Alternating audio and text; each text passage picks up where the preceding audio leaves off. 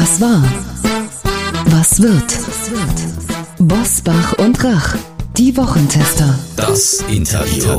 Powered bei Redaktionsnetzwerk Deutschland und Kölner Stadtanzeiger. Und hier sind die Wochentester. Wolfgang Bosbach und Christian Rach.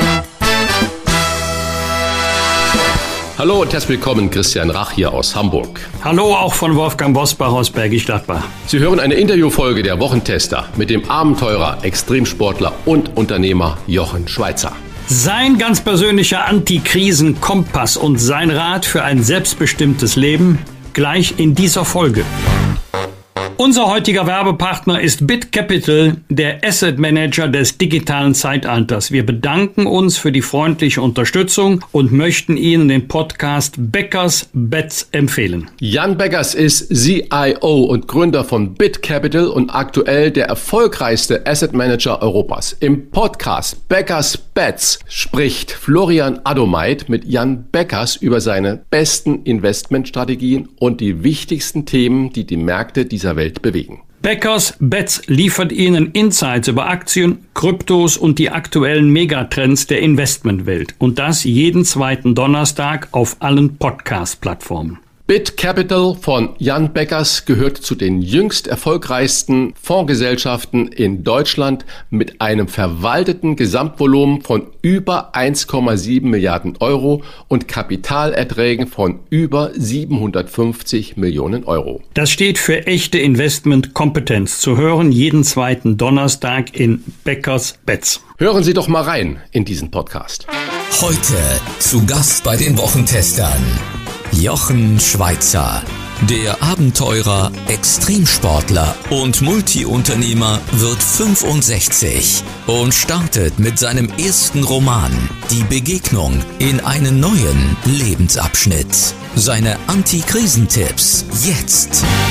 Alle Menschen werden als Originale geboren, sterben aber oft als Kopie. Das sagt ein Mann, der zu einer der bekanntesten Personenmarken in Deutschland und weit darüber hinaus geworden ist. Er ist Extremsportler, Ausnahmeunternehmer und bekannt als beliebter Löwe aus dem Vox-Erfolgsformat Die Höhle der Löwen. Und pünktlich zum 65. Geburtstag läutet er einen neuen Lebensabschnitt als Autor ein mit seinem ersten Roman, der es in dieser Woche zum meistverkauften Buch im Buchhandel in der Kategorie Spiritualität geschafft hat. Herzlich willkommen bei uns Wochentestern, Jochen Schweizer. Ja, hallo, danke für die Einladung. Herr Schweizer, die Begegnung heißt Ihr erster Roman, geschrieben in einer stürmischen Novembernacht in Ihrer Hütte in Norwegen. Nehmen Sie uns dorthin mal gedanklich mit. Wie hat man sich einen wie Sie, der gerne in Bewegung und ständig unter Strom ist, einsam und still, vermutlich mit einer Kerze in den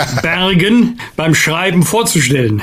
Ja, also in, tatsächlich äh, verfüge ich über dieses Refugium, eine, eine einfache Hütte im rauen Norwegen an, die, an einer Steilküste. Und äh, ja, man kann sich das genauso vorstellen. Sehr still, sehr allein, viele Stunden im Kajak, das ist für mich das Gegengewicht zu diesem schnellen Leben, zu einer Reizüberflutung. Sensorische Deprivation nenne ich das, also ein Außenreizentzug und der führt dann dazu, dass man sich sammelt und manchmal auch einen guten Gedanken hat. Sie versprechen mit Ihrem Roman eine Geschichte über den Weg zum selbstbestimmten Leben. Zitat. Wie kam es zu dieser Idee und wo wollen Sie mit dem Buch denn hin? Weil Kajakfahren in Norwegen ist ja nicht für jedermann irgendwie der Ausweg. Äh, nein, es ist ein möglicher, ein möglicher Weg, kein Ausweg, aber ein möglicher Weg. Die Idee zu dem Buch hatte ich tatsächlich in einer stürmischen Novembernacht auf meiner Hütte in Norwegen. Ich wollte sie winterfest machen, geriet dann in einen schweren Nordweststurm, dann ist man ziemlich festgenagelt.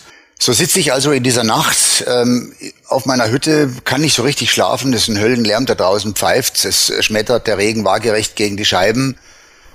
Und ich komme so auf den Gedanken, so was hätte ich mir denn eigentlich zu sagen, wenn ich hier zur Tür reinkäme, 15-jährig, dieser Revoluzer mit der langen blonden Matte, damals schon einigermaßen breit gebaut, äh, frech, äh, unerhört frech sogar. Was hätte ich diesem, diesem wilden Typen eigentlich zu sagen, heute aus der Warte des 65-Jährigen? Dann habe ich mich an diesen alten Holztisch gesetzt und bis die Nacht vorbei war, hatte ich so 100 Sachen auf den Zettel geschrieben. 100 Sachen, die ich mir wirklich zu sagen hätte. Und daraus entstand hinterher ein ganzer Roman aus dieser Idee. Den habe ich natürlich nicht in einer Nacht geschrieben auf dieser Hütte, aber ich kehrte dann immer wieder an diesen Ort zurück, um in Stille zu schreiben. Und jetzt freue ich mich natürlich, äh, dass es der Roman auf die Spiegel-Bestsellerliste geschafft hat und dass die Leute ihn, wenn ich die Rezensionen lese, offensichtlich auch mögen. Wie erklären Sie sich, dass Bücher über die Sinnsuche des Lebens oder im Leben so erfolgreich sind? Kann es sein, dass zu vielen Menschen der Sinn oder das Ziel äh, des Lebens abhanden gekommen ist? Ja, ich glaube, das ist so. Viele Menschen, die retten sich von Wochenende zu Wochenende.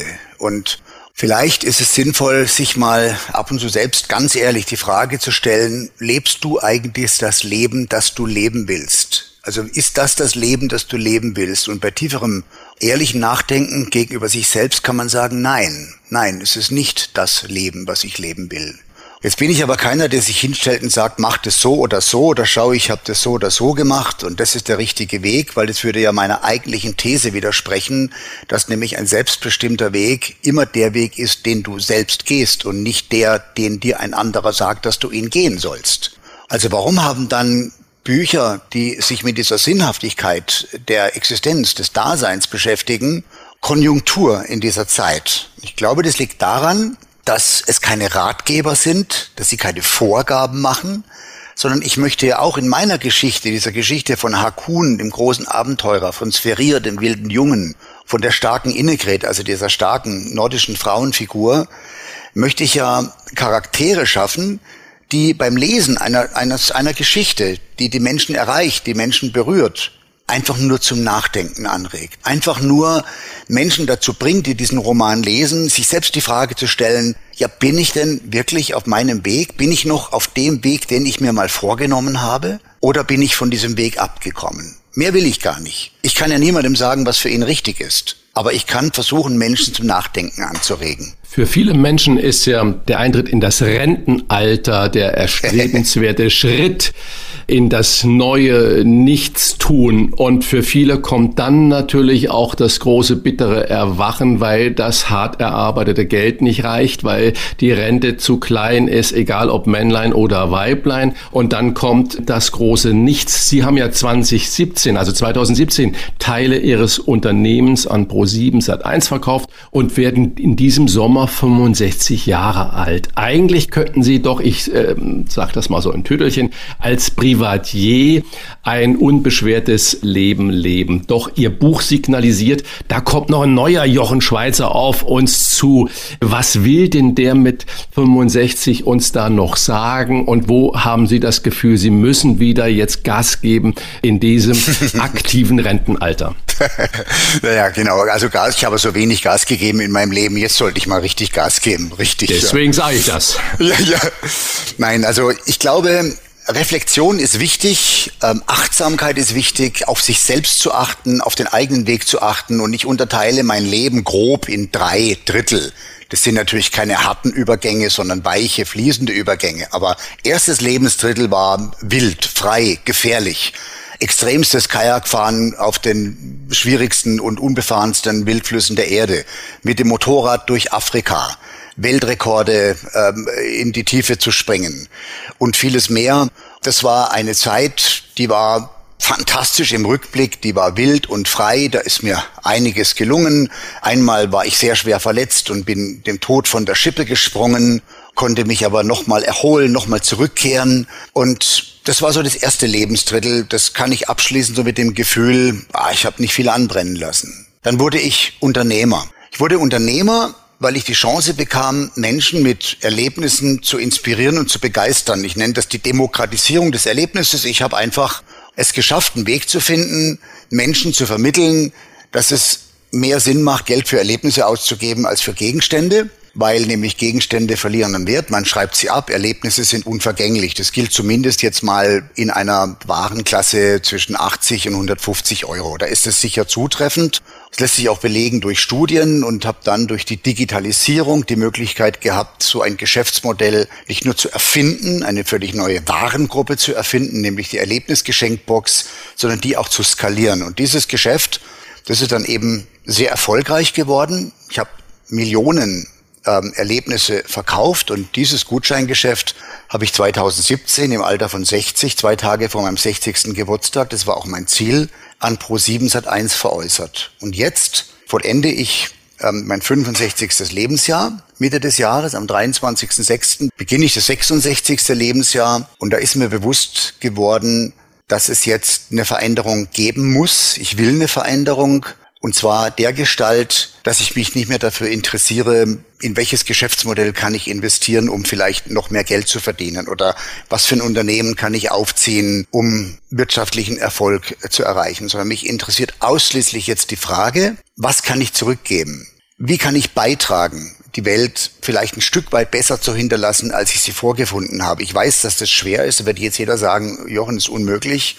Die Welt wird immer schlechter. Ich sehe das anders. Ich sehe immer auch die Chancen, natürlich auch die Risiken, aber vor allem die Chancen. Und ich stelle mir natürlich die Frage, ja, was bleibt denn von mir am Ende, wenn ich jetzt diese Welt verlasse? Es ist ja ein großes Privileg, dass ich noch am Leben bin, after all, dass ich am Leben geblieben bin und nicht auf die andere Seite gewechselt bin vor der Zeit. Ich bin noch da. Also will ich das auch nutzen und will noch was tun. Etwas, was über das Schaffen einer vielleicht beliebten und bekannten Marke hinausgeht. Denn was bleibt am Ende von mir? Ich habe ein paar ganz gelungene Kinder, ich habe ein paar gute Freundschaften, ich habe eine bekannte Marke geschaffen. Gibt es noch mehr? Kann ich noch mehr tun? Und ja, ich glaube, man kann noch mehr tun. Und das habe ich mir für mein letztes Lebensdrittel vorgenommen. Ich beabsichtige, noch sehr, sehr alt zu werden. You never know, but I will try. Zunächst mal von mir ein herzliches Dankeschön. So junge Spunde wie Christian Rach, die erwecken ja gerne den Eindruck, als sei die Generation 65 plus äh, nur mit der Frage beschäftigt, soll die letzte Box aus Kiefer oder Eiche sein? Nein, es geht jetzt erst richtig los. Und die Alternative zum 65. Geburtstag ist ja viel unangenehmer als 65 so zu werden. Ist es. Hm? Zwei zentrale Erkenntnisse aus Ihrem Roman. Wir sterben oft als Kopie. Und wenn dir jemand sagt, was dein Weg sein soll, dann ist das nicht dein Weg. Zitat Ende. Bedeutet das nur nicht auf andere hören, also sein Ding machen, so wie das auch Udo Lindenberg einmal gesungen hat. Mach Nein, das bedeutet, das bedeutet es nicht. Ich bin übrigens ein großer Fan von Udo Lindenberg. Nein, das bedeutet es nicht. Die Frage nach dem Vorbild stellt sich hier. Hatte ich Vorbilder? Nein, ich hatte keine Vorbilder. Denn ich will ja kein Nachbild sein. Deswegen hatte ich auch keine Vorbilder. Ich selbst eigne mich auch nicht als Vorbild. Ich will ja auch keine Nachbilder von mir sehen. Aber ich bin in meinem Leben immer wieder Menschen begegnet, die über vorbildliche Eigenschaften verfügten, die ich mir versucht habe selbst zu eigen zu machen, auch wenn diese Menschen vielleicht ansonsten höchst unvollkommen waren. Ich habe also nicht versucht, sie nachzuahmen oder sie als ein ganzes Vorbild zu begreifen, sondern auch der Müllfahrer, der jeden Mittwoch bei mir die Tonne leert, verfügt vielleicht über vorbildliche Eigenschaften. Vielleicht ist er ein ausgesprochen guter Familienvater, ein ausgesprochen guter und treuer Freund. Und das sind vorbildliche Eigenschaften. Und ich glaube, man kann an jedem Menschen einzelne Eigenschaften identifizieren, die man sich zu eigen machen kann. Man sollte aber nicht versuchen, so zu sein wie andere Menschen. Und daraus folgt, dass wir schon schauen sollten, ja, wie machen es denn die anderen? Machen die das gut oder machen die das nicht so gut. Man muss auch nicht immer alles bewerten. Aber am Ende des Tages muss ich selbst eine Vorstellung davon haben, wer oder was ich sein will. Und nur wenn ich eine Vorstellung davon habe, wer oder was ich sein will, dann kann ich das auch werden. Und aus dieser Idee, nämlich eine klare Vorstellung davon zu haben, wie soll mein Leben verlaufen, was will ich in meinem Leben erreichen, welche Ziele sind heilsam und welche Ziele sind schädlich, daraus resultiert der Weg, der selbstbestimmte Weg zu einem weitgehend oder in, zumindest in Teilen selbstbestimmten Leben. Ganz selbstbestimmt ist es fast nicht möglich, wenn man sozial integriert lebt. Ich kann als Vater nicht sagen, ich lebe völlig frei und selbstbestimmt, sondern natürlich bin ich auch Zwängen unterworfen, nämlich der Verantwortung zum Beispiel für meine Kinder oder für meine Partnerin. Herr Schweizer, zwei Dinge dazu. Erstens sind Sie mit Abstand der Jüngste in unserem kleinen Dreierrunde. Das muss ich Danke, doch mal festhalten, weil, ja, weil Herr selten, Bosbach, das ja, in meinem Alter. Sehen Sie, so, und jetzt äh, zurück zum Ernsthaften. Sie haben gerade über Selbstbestimmung und selbstbestimmtes Leben gesprochen, aber viele unserer Hörerinnen und Hörer haben nicht so viel Energie wie Sie. Was sagen Sie denn denen, die denken, der Schweizer hat ja jetzt nun gut reden an der Supermarktkasse, auf dem Bau oder im Paketdienst nur noch schnell schnell und Geschwindigkeit und das Abliefern und Kassieren. Was sagen Sie denen, was das selbstbestimmte Leben für die sein kann? Oder ich gehe mal nicht nur an diese, was ja Politiker immer machen, diese Zielgruppen, die müssen ja immer herhalten. Auch Manager, Unternehmer fühlen sich ja oft 24 Stunden am Tag fremdbestimmt. Es ist ja nicht so, dass dann die Menge an Geld, die man da vielleicht verdient, das Ganze aufwiegt. Was sagen Sie denn diesen Menschen? Wie wollen die selbstbestimmt leben? Da habe ich schon eine Antwort drauf. Fangen wir mal bei den Managern an. Das ist ja selbst in meiner Phase, in einer Lebensphase bei mir so gewesen, dass ich ja nur noch Passagier in einem Zug war, der mit unglaublicher Geschwindigkeit dahin rollte und da wo ich fast nichts mehr beeinflussen konnte. Das war eine schreckliche Zeit. Uh, unter anderem deswegen habe ich auch dieses große Unternehmen mit vielen hundert Mitarbeitern dann verkauft. Das übernimmt die Kontrolle über dein Leben irgendwann. Du willst aber Kontrolle über dein eigenes Leben behalten. Und tatsächlich, zweite Erkenntnis, das Geld, was man verdient, manchmal das viele Geld, was man verdient, das ist überhaupt nicht geeignet, das zurückzukaufen, was man verliert, um es zu verdienen. Alles hat einen Preis im Leben und nichts kommt umsonst. Und diese Erkenntnis, die muss man sich bewusst machen. Also auch vermeintlich erfolgreiche Menschen sind manchmal ganz arme Schlucker. So, und jetzt zu den klassischen Politikerbeispielen, also der Paketfahrer, ähm, die Kassiererin an der Aldi-Kasse und was war die dritte Identifikation, die Sie gerade genannt hatten? Auf dem Bau. Und der Bauarbeiter, genau. In der, in der Fliegerei unterscheidet man den Himmel über uns in Flugflächen. Es gibt verschiedene Flugflächen und diese Flugflächen so ein bisschen ist es für mich eine Parabel fürs Leben. Wir sind alle auf irgendeiner Flugfläche unterwegs. Irgendwo da oben. Wir sind alle irgendwo am Fliegen, aber auf unterschiedlichen Flugflächen. Ich sage ja nicht, dass jeder alles erreichen kann. Ich gehöre also nicht zu den Persönlichkeitstrainern oder Persönlichkeitsentwicklungscoaches oder Seminarveranstaltern, die sich auf die Bühne stellen und sagen, du kannst alles erreichen. Das ist Bullshit. Nicht jeder kann alles erreichen. Aus mir hätte nie ein Fußballspieler werden können, da fehlt mir jede Begabung. Aber ich glaube, jeder Mensch kann, wenn er nur will, wenn er sich ein bisschen anstrengt, eine Flugfläche höher steigen. Nur eine einzige Flugfläche höher. Das ist ein kleiner Schritt. Und der Weg nach vorne ist ja auch dann ein Weg nach vorne, wenn ich ihn in ganz kleinen Schritten gehe. Wenn der Dalai Lama sagt, spend some time alone every day, dann sagen Sie das mal einer alleinerziehende Mutter mit zwei Kindern, die guckt, dass sie die Kinder morgens in den Kindergarten und in die Schule bringt und dann in die Arbeit rennt. Könnte man sagen. Man könnte aber auch sagen, Vielleicht schaffst du es nochmal zehn Minuten früher aufzustehen und die fünf Tibeter zu absolvieren. Also eine, eine yogische Übung, die braucht acht Minuten, um sie zu absolvieren. Vielleicht schaffst du das. Give it a try. Und noch ein Tipp. Es mag Zuhörer geben, die Vorsätze haben. Wir alle haben immer wieder Vorsätze. Wenn ich mir etwas, wenn ich einen Vorsatz habe, wenn ich mir etwas vornehme, dann muss ich innerhalb von 72 Stunden auch beginnen damit. Wenn ich das nicht tue, sinkt die Wahrscheinlichkeit, dass ich jemals tue, auf unter fünf Prozent. Und wenn ich mir eine, etwas angewöhnen oder etwas abgewöhnen will, zum Beispiel ich sage, ich mache morgens nach dem Aufstehen als erstes die fünf Tibeter, um in meine Mitte zu kommen, um mehr Energie zu haben, dann kann ich damit anfangen und die meisten Leute hören nach 10, 15 Tagen auf. Man muss aber wissen, es braucht 66 Tage der unmittelbaren, direkten Wiederholung, damit man sich etwas abgewöhnt, was man sich abgewöhnen will, oder sich etwas angewöhnt, was man sich angewöhnen will. Das sind schon sehr konkrete Tipps, die ich geben kann, wie man zu etwas mehr Freiheit und etwas mehr Selbstbestimmung im eigenen Leben gelangen kann.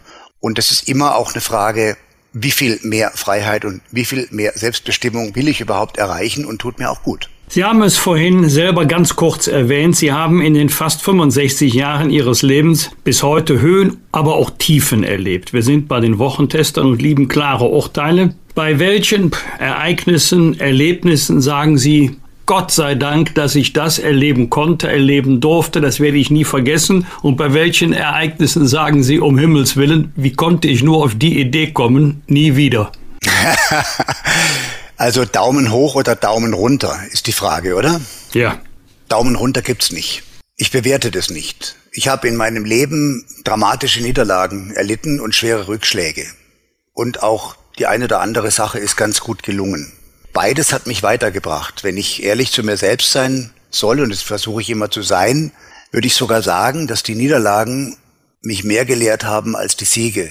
Dass also diese Fehler, die ich gemacht habe, wenn ich zurückblicke, vielleicht gar nicht Fehler waren, sondern eher Chancen, um zu wachsen. Ich bin mal in dem Interview gefragt worden, sagen Sie mal, Herr Schweizer, welche Fehler in Ihrem Leben, und Sie haben echt viel auf dem Kerbholz, äh, hätten Sie denn im Nachhinein lieber vermieden? Dann habe ich gesagt, nach einer Weile des Nachdenkens, Sie fragen mich eigentlich gerade, ob ich gern ein anderer wäre.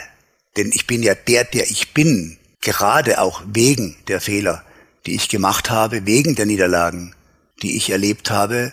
Denn die haben mich ja gezwungen, manchmal mit vermeintlich unlösbaren Situationen umzugehen, sie vielleicht manchmal sogar zu lösen und in einen Erfolg zu verwandeln. Und das hat mich, eigentlich erst das hat mich zu dem gemacht, der ich geworden bin.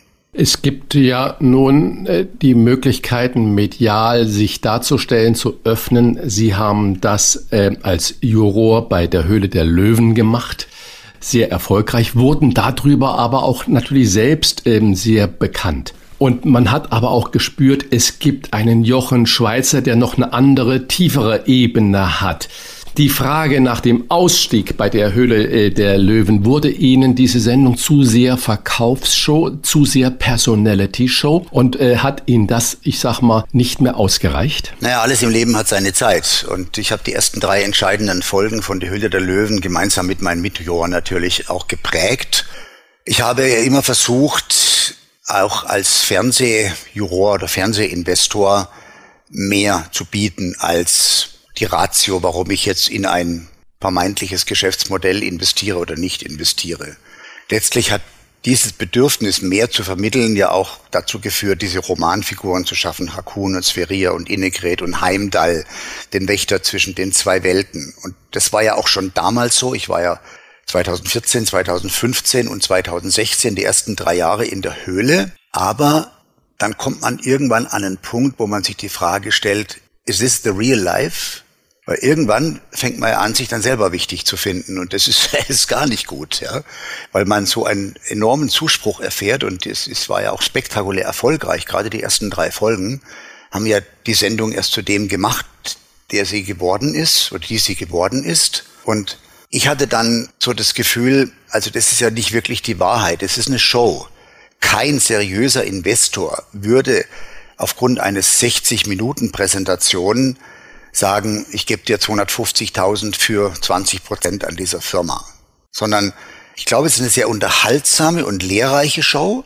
Für Zuschauer auch durchaus spannend, aber es ist fern jeder Investorenrealität. Und ich wollte einfach in der echten Realität leben und nicht in der Fernsehrealität. Und da habe ich verstanden, das war dann 2016. Ich habe das relativ spät entschieden. Ich habe mir die Folgen angeguckt, die dann 2016 im Herbst ausgestrahlt wurden. Und während ich mich dann so sah, da im Fernsehen, habe ich mir gedacht, will ich den Weg weitergehen oder will ich was ändern? Und das ist ja oft so im Leben, dass man an eine Kreuzung kommt, man biegt rechts ab und dann geht man ein Stück und stellt plötzlich fest, nee, nee, das führt in eine Sackgasse oder das führt nicht dahin, wo ich eigentlich hin will. Und dann zu sagen, und es ist manchmal hart zu sagen, nee, das bin ich nicht. Das ist nicht die Form von Authentizität, die in meinem Leben Platz haben soll. Dann muss man eben auch die Härte besitzen und die Klarheit zu sagen, ich drehe um und gehe den Weg zurück oder ich steige aus. Und der Ralf Dümmel hat damals zu mir gesagt, Jochen, ich verstehe es überhaupt nicht, was du da machst. Also mich müssen die mit Füßen voraus hier aus der Höhle raustragen. Wenn du einmal die Chance hast, an sowas mitzuwirken, dann freiwillig zu sagen, Leute, ich gehe, ich mache nicht mehr mit, das verstehe ich überhaupt nicht. Und aus der Sicht vom Ralf kann ich das auch verstehen. Aber Ralf ist Ralf und Jochen ist Jochen. Und jeder muss für sich selbst entscheiden, was für ihn gut oder richtig ist. Und ich habe das so entschieden. Herr Schweizer, gehe ich recht in der Annahme, dass Sie Fan von Queen sind? Warum fragen Sie mich, warum gerade von Queen? Weil Sie gesagt haben, is this a real life? Das ist ja die erste Zeile des wunderschönen Liedes Bohemian Rhapsody von Queen. Das fängt mit dem Satz tatsächlich an. In ah, Nein, das hatte ich tatsächlich nicht im Kopf im Augenblick, aber danke, danke für, den, für, die, für die Querverbindung. Ähm, ich jetzt natürlich fällt mir das Lied ein. Gute Idee, vielen Dank. In Ihrem Podcast Die Begegnung haben Sie kürzlich mit dem Meeresbiologen Robert Mark Lehmann gesprochen. Er hat das größte Aquarium Europas in Stralsund geleitet und dabei einen tiefen Einblick, ja, ich muss es so sagen, in die Industrie von Zoos gewonnen, bis er an seinem Beruf gezweifelt hat. Jenseits Höhle der Löwen. Kennen Sie solche Zweifel auch? Zweifeln Sie manchmal, als Sie sich selber sagen, ist das richtig, ist das sinnvoll oder sollte ich nicht lieber was anderes machen? Oder hat es diese Zweifel nicht gegeben? Also die Zweifel an meinem beruflichen Wirken hatte ich nicht wirklich, niemals. Also in den Zeiten, als ich den Bungee-Sprung als neue, spektakuläre Erlebnisform selbst zu erleben begann und immer weiter gepusht habe, was die Höhendimension betrifft und Distanz, die damit zusammenhing, hatte ich nie einen Zweifel. Das war extrem spannend und ich hatte auch keinen Zweifel, anderen Menschen dieses Erlebnis zu ermöglichen. Und auch später, als ich dann Millionen Erlebnisgutscheine verkaufte, hatte ich immer so das Gefühl, doch Erlebnisse bereichern und inspirieren Menschen. Und ich bin sowas wie der Erlebnisdemokratisierer, indem ich eben Erlebnisse effizient, preiswert und gut organisiert verfügbar mache. Da hatte ich nie Zweifel. Aber der Robert Mark Lehmann hat mich beeindruckt. Ähm, ich fand dieses Gespräch extrem interessant, so wie viele andere Podcast-Gespräche auch in diesem Podcast mit Karl-Heinz Rummenigge oder mit dem Psychologen und Schamanen Dieter Lange. Was mir am Robert gut gefallen hat, war, dass er sagt, ich bin diesen Weg gegangen, ich bin Meeresbiologe, ich wurde Chef des größten Aquariums und irgendwann habe ich mir bewusst gemacht, dass für jeden Fisch, der in diesem Aquarium schwimmt, 100 oder 500 oder 1000 andere ihr Leben lassen mussten. Und er lebt ja auch nicht so furchtbar lange im Aquarium. Das heißt, es ist eine Industrie, an deren Spitze diese schönen Aquarien stehen. Aber eigentlich ist es ein, ein, eine Spur des Todes, die wir durch die Meere ziehen, allein nur um diese Fische ausstellen zu können. Und das fand ich eine sehr beeindruckende Vita. Und ähm, er hat auch was bei mir bewirkt. Wir haben ja nicht nur über Meeresbiologie gesprochen, über Geisternetze, ähm, sondern auch zum Beispiel über Finning bei Haien. Ich habe mich gerade an einer Aktion beteiligt gegen das absurde Finning, also die Vernichtung eigentlich dieser großartigen Tiere, nur weil man sich ihrer, ihrer, sie ihrer Flossen beraubt und sie lebendig ins Meer zurückwirft. Oder, um ein Beispiel zu nennen, auf meinem Erlebnisgeschenkeportal gab es mal ein Erlebnis äh, Schwimmen mit Haien in einem großen Aquarium. Und nach dem Gespräch mit dem Robert, die Firma gehört mir ja nicht mehr, habe ich angerufen beim, beim Board des neuen Eigentümers, also letztlich bei Pro7 und habe darum gebeten, das Erlebnis offline zu stellen. Und man hat es offline gestellt auf mein Bitten hin. Also der Junge bewirkt was. Ähm, ich bin ein echter Fan von ihm. Und dann sprachen wir eben über noch ein anderes Thema, nämlich über Bäume. Und wir waren uns dann schnell einig, dass es wichtig ist, die grüne Lunge der Erde zu erhalten, sprich Regenwälder zu schützen, was nicht immer leicht ist in politisch instabilen Systemen und Ländern. Und dass es aber auch hilfreich sein wird, wenn wir irgendwann dazu kommen, dass jeder Mensch, der in Deutschland lebt, mal einen Baum gepflanzt hat. Deswegen Frage an Sie beide, haben Sie schon Ihren Baum gepflanzt? Ich habe in meinem Garten schon einige Bäume gepflanzt und ob das jetzt mein Baum ist, ich kann einen Baum nicht besitzen, aber ich kann einen Baum, einen jungen Baum hegen und pflegen. Wir haben ja ausführlich jetzt schon über das Älterwerden auch gesprochen, 65, marginale Zahlen und so weiter und so fort. Ist denn das neue Leben des Jochen Schweizer Umweltschützer zu sein? Im weitesten Sinne ja. Ich bereite ein Projekt vor. Ich muss auch ehrlich sagen, ich, ich, ich kann noch nicht in der Tiefe darüber sprechen, weil ich mir noch nicht sicher bin. Aber ich glaube, es macht Sinn, etwas zu tun. Ich habe jetzt bestimmte Fähigkeiten mir angeeignet in meinem Leben. Ich glaube, ich kann ganz gut managen. Ich kann ganz gut, ganz gut Teams führen. Ich bin in der Lage, andere Menschen zu überzeugen, wenn die Idee gut ist. Und diese Eigenschaften, die ich mir erarbeitet habe, die kann ich halt in den Dienst einer größeren Sache stellen. Ich kann auch das viele Geld, was ich bekommen habe für den Verkauf meines Unternehmens, in den Dienst einer größeren Sache stellen. Und wer meinen Roman aufmerksam liest und begreift, dass Hakun im Alter von 65 seinen Verlag, also er ist Norweg, in Norwegen zu einem erfolgreichen Verleger geworden nach einem abenteuerlichen Leben, verkauft, um die Wale zu retten, der kann eine Vorstellung davon bekommen, was ich mir für meinen weiteren Lebensweg noch vorgenommen habe. Sie haben nach dem Ausstieg bei den Löwen Ihren Traum einer Jochen Schweizer Arena in der Nähe von München verwirklicht. Ich hoffe, ich liege jetzt nicht schief. Ich war einmal dort. Ich glaube, das war in Taufkirchen. Ganz, ganz toll, muss man mal gesehen haben. Da wurde gesurft, da gab es Bodyflying, wirklich ein Erlebnis. Kann man alles selber vor Ort ausprobieren. Dann kam Corona. Was hat sich für dieses Geschäft geändert durch Corona? Ja, katastrophal. Also ähm, das hat uns extrem hart getroffen. Ich habe mir ja mit der Jochen Schweizer Arena einen Traum verwirklicht, ähm, sehr, sehr viel Geld investiert in den Windkanal, die Welle, den Outdoor-Park und diese 15 verschiedenen Erlebnisse, die wir hier anbieten, vor allem auch für Firmen.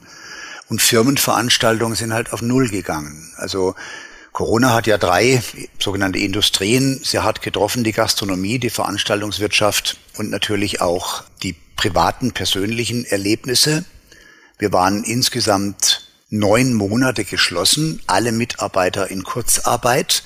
Deswegen laufen die Kosten trotzdem weiter. Das heißt, wir haben signifikant Geld verloren, richtig Geld verloren und da helfen auch die Staatshilfen nichts. Noch schlimmer als das ist, dass ja das verordnete Homeoffice und vor allem auch die Schließung der Betriebe dazu führt, dass die Mitarbeiter, man verliert Mitarbeiter. Irgendwann steigen die aus, die wechseln in andere Branchen. Jetzt dürfen wir vielleicht bald wieder aufmachen. Wir hatten nur ein Beispiel zu nennen, durften ja endlich wieder aufmachen vergangenes Jahr und hatten dann einen starken August und September mit vielen Buchungen für Dezember. Und ähm, da hatten wir 45 große Veranstaltungen von Firmen in der Arena gebucht, Weihnachtsfeiern überwiegend. Und tatsächlich waren es dann hinterher drei, die noch realisiert wurden mit im Schnitt vielleicht acht oder zehn Personen. Davon kann ein Betrieb nicht lesen. Also es hat uns richtig, richtig hart getroffen. Jetzt könnte ich hier rumjammern. Ich finde es schlimmer eigentlich, was es mit den Menschen macht, die hier arbeiten, denen ja die Jochen Schweizer Arena nicht nur Markenhaus ist, sondern auch berufliche Heimat. Ihre Familien finanzieren sich aus den Einkommen der hier beschäftigten Mitarbeiter. Die Leute sind irgendwann, verlieren die auch die Traktion. Ein Kellner, der dann neun Monate in Kurzarbeit ist, der kommt vielleicht nicht zurück, sondern der wechselt dann auch die Branche. Und ich glaube, dass die Veranstaltungswirtschaft, und das ist ja der Kern, das Kernelement der Jochen Schweizer Arena Herrentaufkirchen, die wird durch, wird eine beispiellose Kündigungswelle erleben, ähm, durch die Beendigung äh, des Kurzarbeitergeldes jetzt. Bei uns endet das Kurzarbeitergeld, ich glaube jetzt Ende Februar. Wir hatten dann im März vor zwei Jahren zum ersten Mal Kurzarbeit beantragt oder verordnet. In anderen Betrieben endet es im März. Und es wundert mich, dass man nicht sagt, okay, man verlängert das Kurzarbeitergeld zumindest um drei Monate, weil ja Hoffnung besteht, dass das so Mai, Juni endlich mal durch ist, das Thema C. Aber nein, es endet eben hart nach 24 Monaten und ich kann nur sagen, Leute, schaut da mal genau hin.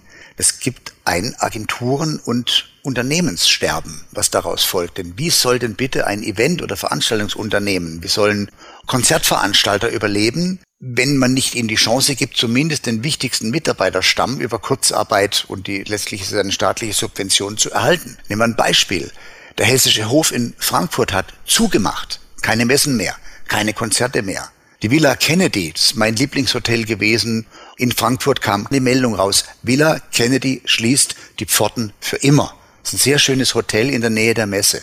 Für immer. Das sind Schäden, Kollateralschäden, deren Ausmaß überhaupt noch nicht vorstellbar sind. Herr Schweizer, Sie beschreiben das ja alles äh, absolut richtig und laufen da bei mir offene Türen ein. Und man wird erst in ein, zwei, drei Jahren äh, sehen, was für Kollateralschäden Corona und die Maßnahmen gegen und für Corona alles äh, bewirken. Komme ich aber jetzt Einbedacht dieser Dinge die Sie ja richtig beschreiben, zu Ihrem Aussage selbstbestimmtes Leben. Was, was raten Sie denn dann diesen Menschen, die jetzt davon äh, aufgrund dieses nicht mehr vorhandenen Kurzarbeitergeldes, der Kündigungswelle in Eventbranche, in der Gastronomie, Villa Kennedy und so weiter und so fort, das lässt sich unendlich weiterführen, diese äh, Reihe an Aussagen. Was raten Sie diesen Menschen denn? Wo sollen die jetzt das selbstbestimmte Leben beginnen? Sagen, sollen die sagen, nie wieder Eventbranche, nie wieder Gastronomie, ich mache jetzt das und das? Na, ich bin immer vorsichtig mit Ratschlägen, weil ja ich höchst subjektiv empfinde und, und sag mal, meine, meine Lebensform halt auf mich passt und vielleicht nicht auf andere. Also zunächst mal sind wir geprägt von Hoffnung hier. Wir hoffen, dass diese Omikron-Variante und aufgrund der, der schwächeren Krankheitsverläufe dazu führt, dass das Virus endemisch wird und einfach nur ein weiteres Virus ist, was hier bei uns lebt und überlebt, aber eben nicht mehr äh, die ganze Gesellschaft transrupiert. Das ist eine große Hoffnung. Diese Hoffnung haben anscheinend auch die Entscheider in Unternehmen, denn wir spüren verstärkt wieder Anfragen nach Firmenveranstaltungen. Also man muss dazu sagen, die Arena lebt von Firmenveranstaltungen. Zwar haben wir 300.000 Tagesbesucher in normalen Jahren hier, die irgendwas erleben, aber davon könnte die Arena sich nicht finanzieren. Wir leben von Firmenveranstaltungen und wir haben jetzt in den letzten zwei Wochen erfrischende Anfragen erhalten. Daraus resultiert bei uns auch Optimismus, endlich ein Aufatmen in diesen leeren Büros, die ja auch durchs Homeoffice einfach leer sind. Ja? Was rate ich jetzt Menschen, die so stark betroffen sind, also auch meinen Mitarbeitern? Was habe ich gemacht? Es kann ja nicht jeder äh, auf seine Hütte nach Norwegen fahren und ein Buch schreiben, aber ich habe tatsächlich diese Zeit des Lockdowns genutzt und habe ein Buch geschrieben, ein Roman. Okay, das kann nicht jeder machen. Freunde von mir haben plötzlich entdeckt, wie eng sie mit ihren Kindern wieder zusammengekommen sind, weil sie die Zeit genutzt haben, etwas zu tun. Also der Rat, den ich gebe, heißt, sich nicht zu verkriechen, nicht sich als Opfer zu fühlen, sondern für sich selbst etwas zu identifizieren und sich einfach die Frage zu stellen, für was könnte das jetzt gut sein? Für was könnte diese Situation, in die mich ja das Leben jetzt reingespült hat, da kann ja keiner was dafür. Für was kann das gut sein? Wie kann ich in irgendeiner Ebene meines Lebens aus dieser Situation profitieren? Also wie kann ich wachsen? Was kann ich tun? Und da gibt es, glaube ich, für jeden Menschen, wenn er mal wirklich nachdenkt, Dinge in seinem Leben, die er vielleicht vernachlässigt hat, weil er beruflich extrem engagiert war. Manche Kinder kennen ihre Väter nur vielleicht von einem kurzen Frühstück und wenn die Kinder schlafen gehen, sind die Väter noch in der Arbeit. Das gibt's ja auch. Also was kann ich tun? Das muss sich jeder selber fragen. Ich kann mich jetzt nicht hinstellen und 25 Ratschläge aufzählen, mach das, mach das, mach das, sondern nur der Hinweis, überleg dir mal, was in deinem Leben kannst du jetzt gerade machen in der Situation, was du vorher nicht machen konntest. Dann, glaube ich, kommt jeder auf irgendeine Idee und dieser Idee soll er einfach folgen. Was Menschen am Ende eines Lebens ausmacht, ist die Summe von Erfahrungen und Erlebnissen. Was es mit uns macht, wenn wir dieser Erlebnisse beraubt werden und wie wir trotzdem den Kopf oben halten können, das hat uns, wie ich finde, in beeindruckender Weise Jochen Schweizer erklärt. Viele kluge und nachdenkliche Gedanken mehr finden Sie in seinem ersten Roman Die Begegnung, der tatsächlich auch eine spannende Lesegeschichte ist. Vielen Dank für das Gespräch, Herr Schweizer. Danke für die Einladung. Vielen Dank. Gerne. Das waren die Wochentester, das Interview mit Unterstützung vom Kölner Stadtanzeiger und dem Redaktionsnetzwerk Deutschland. Wenn Sie Kritik, Lob oder einfach nur eine Anregung für unseren Podcast haben, schreiben Sie uns auf unser Internet und auf unserer Facebook-Seite.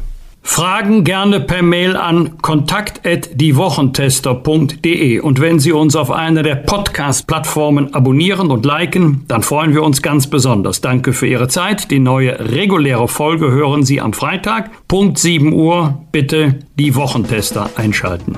Was war? Was wird? Wolfgang Bosbach und Christian Rach sind die Wochentester.